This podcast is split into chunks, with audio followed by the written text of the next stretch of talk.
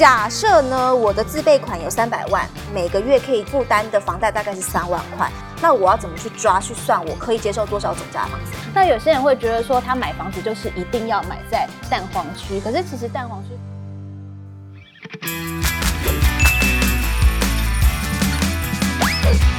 大家好，欢迎收看《请支援理财》，我是叶芷娟。本节目是由国泰世华银行打造的金融理财节目。我们邀请了各行各业的专家，和大家一起来聊人生当中会碰到的金融大小事。也欢迎大家在 Pocket 上面来收听哦。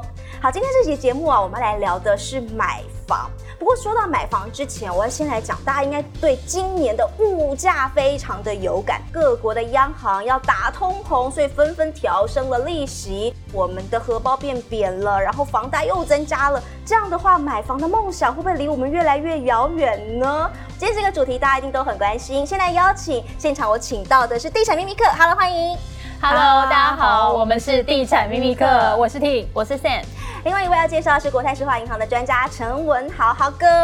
哎，主持人好，大家好。我相信啊，因为对每个人来说，买房应该都是一生当中花的最多钱的那个项目。这么大的项目，这么多的钱，买房需要做什么样的一些规划，或者是要有勇气才可以办到吗？Sam 你的想法？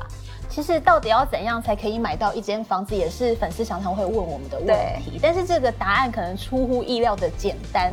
基本上你只要有一笔存款可以当做投期款，然后每个月又有稳定的收入可以支付贷款，基本上你已经可以买房子了。嗯、然后这时候可能有一些观众朋友会觉得说，这来宾到底在讲什么？晋惠帝是不是何不食肉糜？其实能不能买得起房呢？有的时候你觉得自己买不起房也是一个迷思，因为基本上你只要找可以你的能力可以负担得起的房子，其实你是可以买房的。只是我们有时候可能不要眼高手低去买超过你能力可以负担的房子。嗯哼，可是站在现实层面，我必须要来问一下豪哥，从今年开始，或者说展望到未来几年，至少这个高利率会好一阵子，可能降不下来。嗯，所以那现在的买房跟过去的那种环境不太一样，我们在买房思维上需要做什么调整吗？我想买房是一件很开心的事情，可是刚刚主持人提到升息这件事情，看样子显然就不开心了。那我我这边提供一个呃一个简单的换算的数字好，因为我觉得每个人对于升息的负担的能力其实感觉不太一样。那我觉得大家可以试算看看，假设我们贷款金额是一百万，那贷款期间是二十年，利率是两趴。如果它从两趴升息一码，一码我们概念就是零点二五 percent，嗯，那从二 percent 变成二点二五 percent 之后，其实它每个月会增加你大概一百二十块钱的支出。大家就从你自己身上目前既有的贷款，你去做换算，就知道说，哎，这个幅度到底对你来讲影响大不大？那我们说到了买房的故事，三位都是有壳一族，是不是来分享一下当时你们找房子啦，或是买房子啊，有没有那个过程跟趣事？我当时买房的概念就是先求有再求好，很务实。对，所以当时我跟我先生工程师呢，我们在竹北就是租了一间房子，大概是一个月要两万块的租金。然后我算一算，其实当时的房价其实负担。房租以及房贷来说，其实差不多。然后，所以我就想说，与其帮房东养房子，还不如自己缴房贷，拥有自己的房子。我买了一间房，是大概总价七百万，嗯、然后全幢有三十一平，含一个车位，在高铁附近。现在听起来蛮便宜的，很便宜。对对对，那那时候我买是十年前，后来是在大概二零一七年的时候，我买下我人生的第二间房。那我是买给我爸爸妈妈。我其实蛮心疼他们每天还要爬楼梯，因为旧公寓。对，所以我后来就买了一个大概也是总价差不多的物件，然后是大楼新的房子，然后算是送给他们的一个礼物啦。所以当时我其实就衡量到，我其实买的物件总价都不会太高，那也符合我的月薪，然后跟贷款的一个条件，我觉得是很 OK 的。嗯哼，Sam 你的呢？其实对我来说，房子它不只是一个住的地方，它也是一个资产。是因为买房最重要就是要有头期款嘛，所以我从大学毕业之后的第一个月，我就开始把每个月一半的薪水存下来。那这样存了五年之后呢，你就会拥有第一桶金。嗯，那接下来的第二个五年呢，你就是先把存到的第一桶金一边拿去投资，然后还是一一边持续，就是每个月一半薪水储蓄下来的这个买房计划。那等到十年呢，一般来说你就会拥有头期款可以进行买房。那有些人会觉得说，他买房子就是一定要买在蛋黄区，可是其实蛋黄区房价很贵嘛，很多人会因为这样把买房计划一延再延。但是其实有一个概念可以跟大家说，就是其实每个蛋白区都会有自己的蛋黄区，所以可以试着从蛋白区当中去找到蛋黄区，一样可以有保值跟增值的这个效果。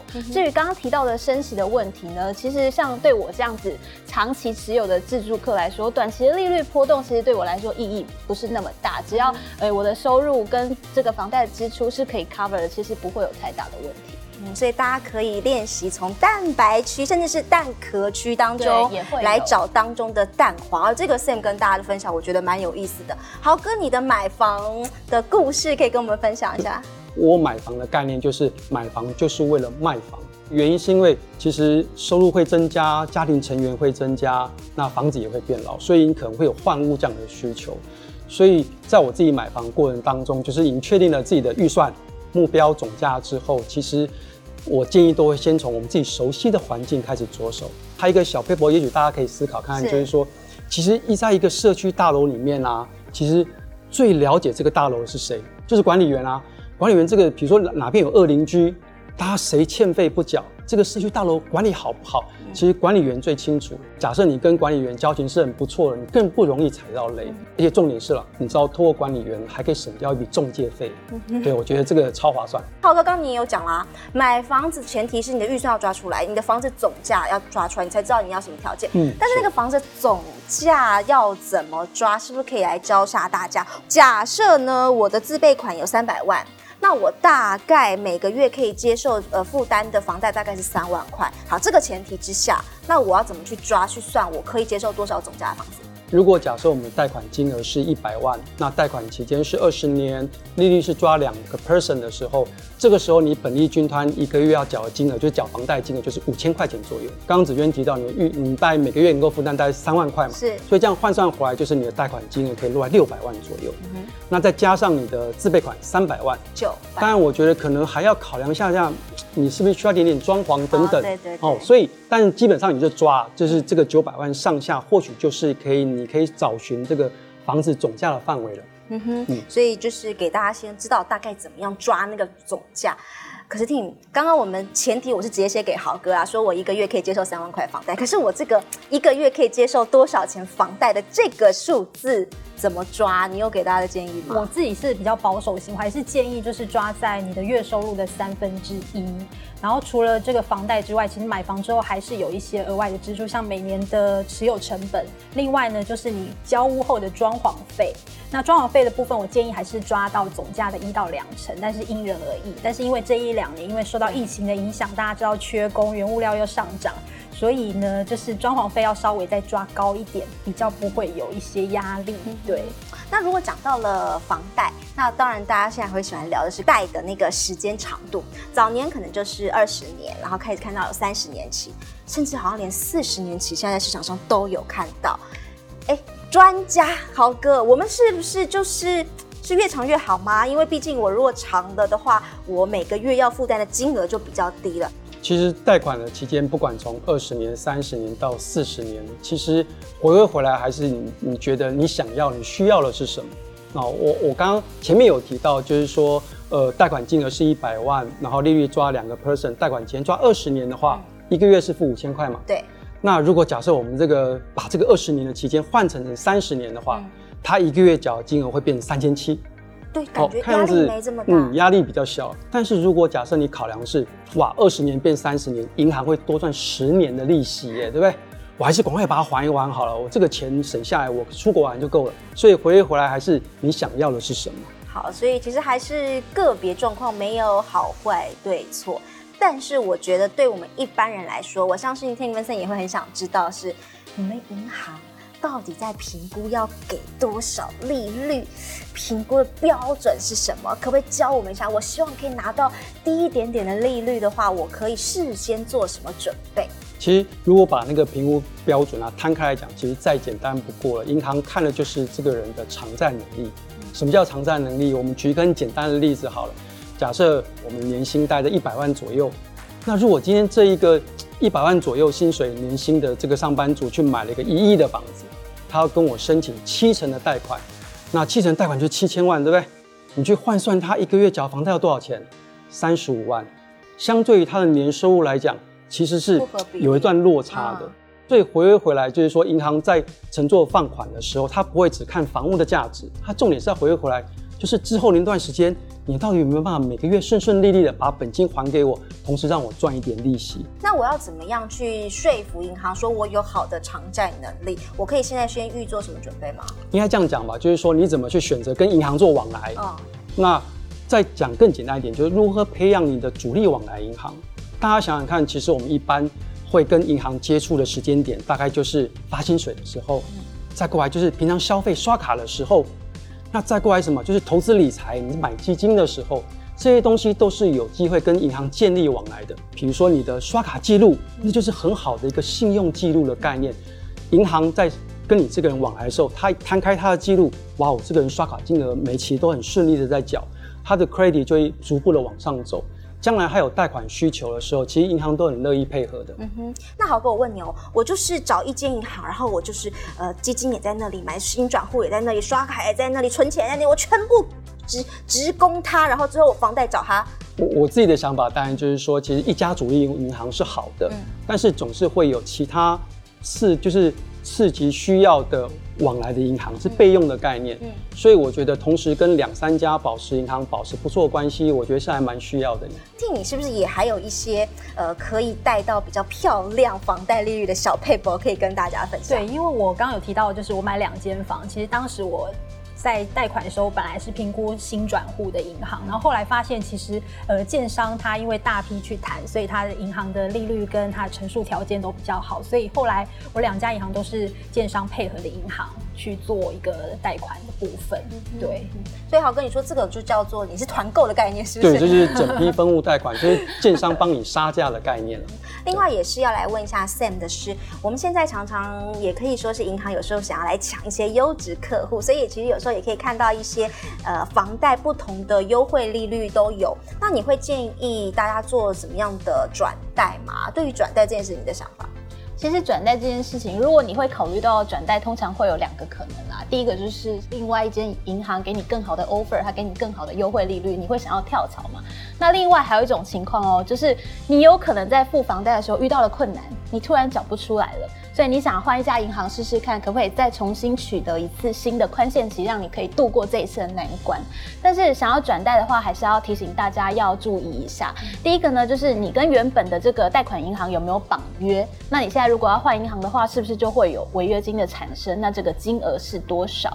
那第二个呢，就是你要留意到，其实你转贷到新的银行呢，其实还是可能会有一个开办费。那这个开办费是多少？那另外还会有重新设定的规费。那这些。全部加起来的成本，搞不一定会比你转贷之后的这个优惠利率还低，因为其实银行的利率说实在都差不多啦，不会差到太多。那这个时候就需要再精算一下。其实刚刚 Sam 讲到说会做转贷，某种程度上也是希望能够抓那个宽限期，就是一个新的宽限期的概念。那你自己呢？你你在你的买房子当中，你有怎么样去使用宽限期，然后让你自己的资金可以呃更活络吗？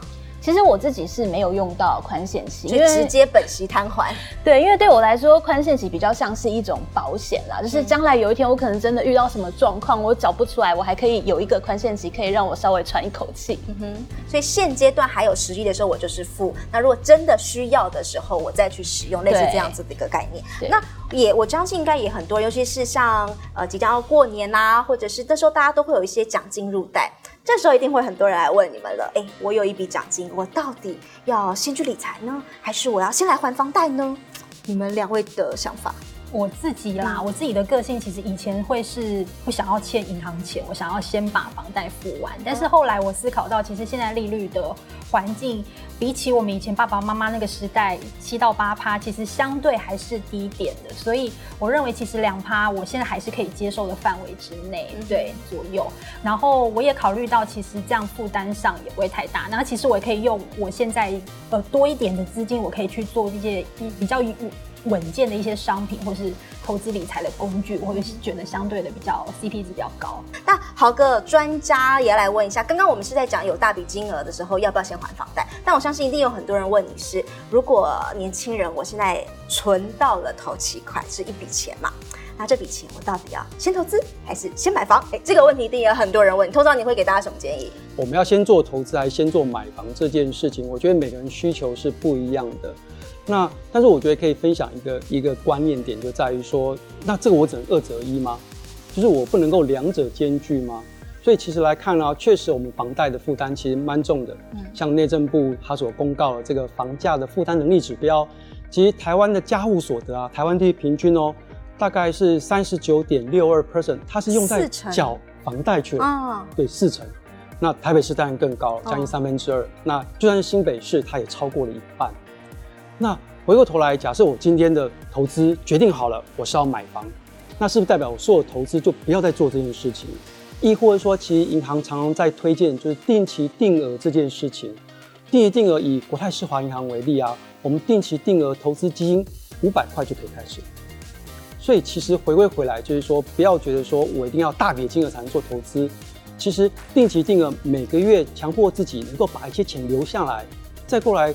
买房子算不算是一个投资呢？当然也是一个投资啊！你就想象，就是说这个房子买的时候，我要花二十年或者三十年，定期定额的把它存完。所以我觉得啊，就是说其实这两者之间是不冲突的。但是豪哥，你是不是要跟大家分享，在缴房贷上面，其实政府有一些优惠，大家可以适时来去做利用。嗯，例如说，嗯，如果大家有这些资讯需求的话，大家可以上内政部的不动产资讯平台。它其实呢，它已经把所有关政策性贷款的一些资讯做一些整合了，比如像呃内政部的住宅补贴方案，亦或是说公股行库的青年安心成家的这个方案，它都整合在一起了。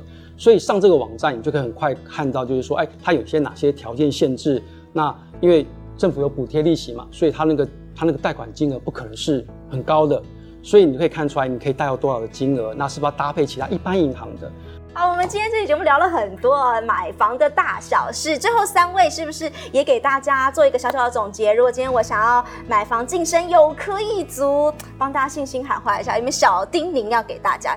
我还是建议，就是后疫情时代，其实买房除了重视地段条件之外，还有产品规划本身的特色跟它未来的转手性也要考量进去。另外，因为现在通膨的环境哦，那现在利率可能已经会到两趴，甚至是两趴以上，所以建议现在购买预售屋的朋友，或是你有想要买房子的朋友，一定要把就是你的风险控管给仔细的评估清楚，千万不要因为买而买。一定要把自己的月收入评估清楚，然后再买到你自己理想中的好房子。我觉得房屋贷款其实相对是比较复杂一点点，因为它比较像是客制化的商品。那我觉得除了我们自己上网做功课，因为你知道，其实现在上网都可以查到一些很多试算的资料，比如说你输入国泰世华银行，然后贷款试算，啪，就很多的我们的官网就可以提供你试算的这些方法。当然，简单的部分自己试算完之后，我建议还是。呃，如同刚刚前面所提到，就是说你可以找你自己主要往来这两三家银行去做一些咨询讨论。我想对于你买房，甚至你的贷款都会有很大的帮助。透过三位专家的分享，其实还是那一句话啦：有梦最美，希望相随。希望大家把目标设定在那里，也祝福大家早日完成买房的梦想哦。谢谢三位，谢谢。